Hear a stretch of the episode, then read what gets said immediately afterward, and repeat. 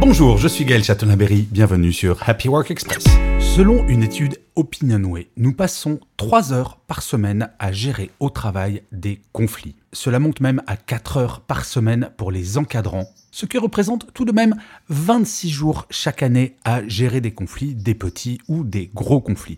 Traduit en coût salarial moyen, le temps passé à composer avec les situations de conflit équivaut à plus de 152 milliards d'euros chaque année pour l'économie française. J'imagine que pour nos voisins belges, luxembourgeois, suisses, allemands, cela ne doit pas être très différent. Et il est clair que le travail hybride a eu un impact sur ce chiffre car, on le sait bien, à distance, par écrit ou au téléphone, il est nettement plus simple d'avoir des malentendus. D'où l'importance de libérer la parole et pour parler de ces conflits, histoire de réduire le temps passé à gérer ces petites contrariétés qui bien souvent peuvent se régler en parlant en toute transparence.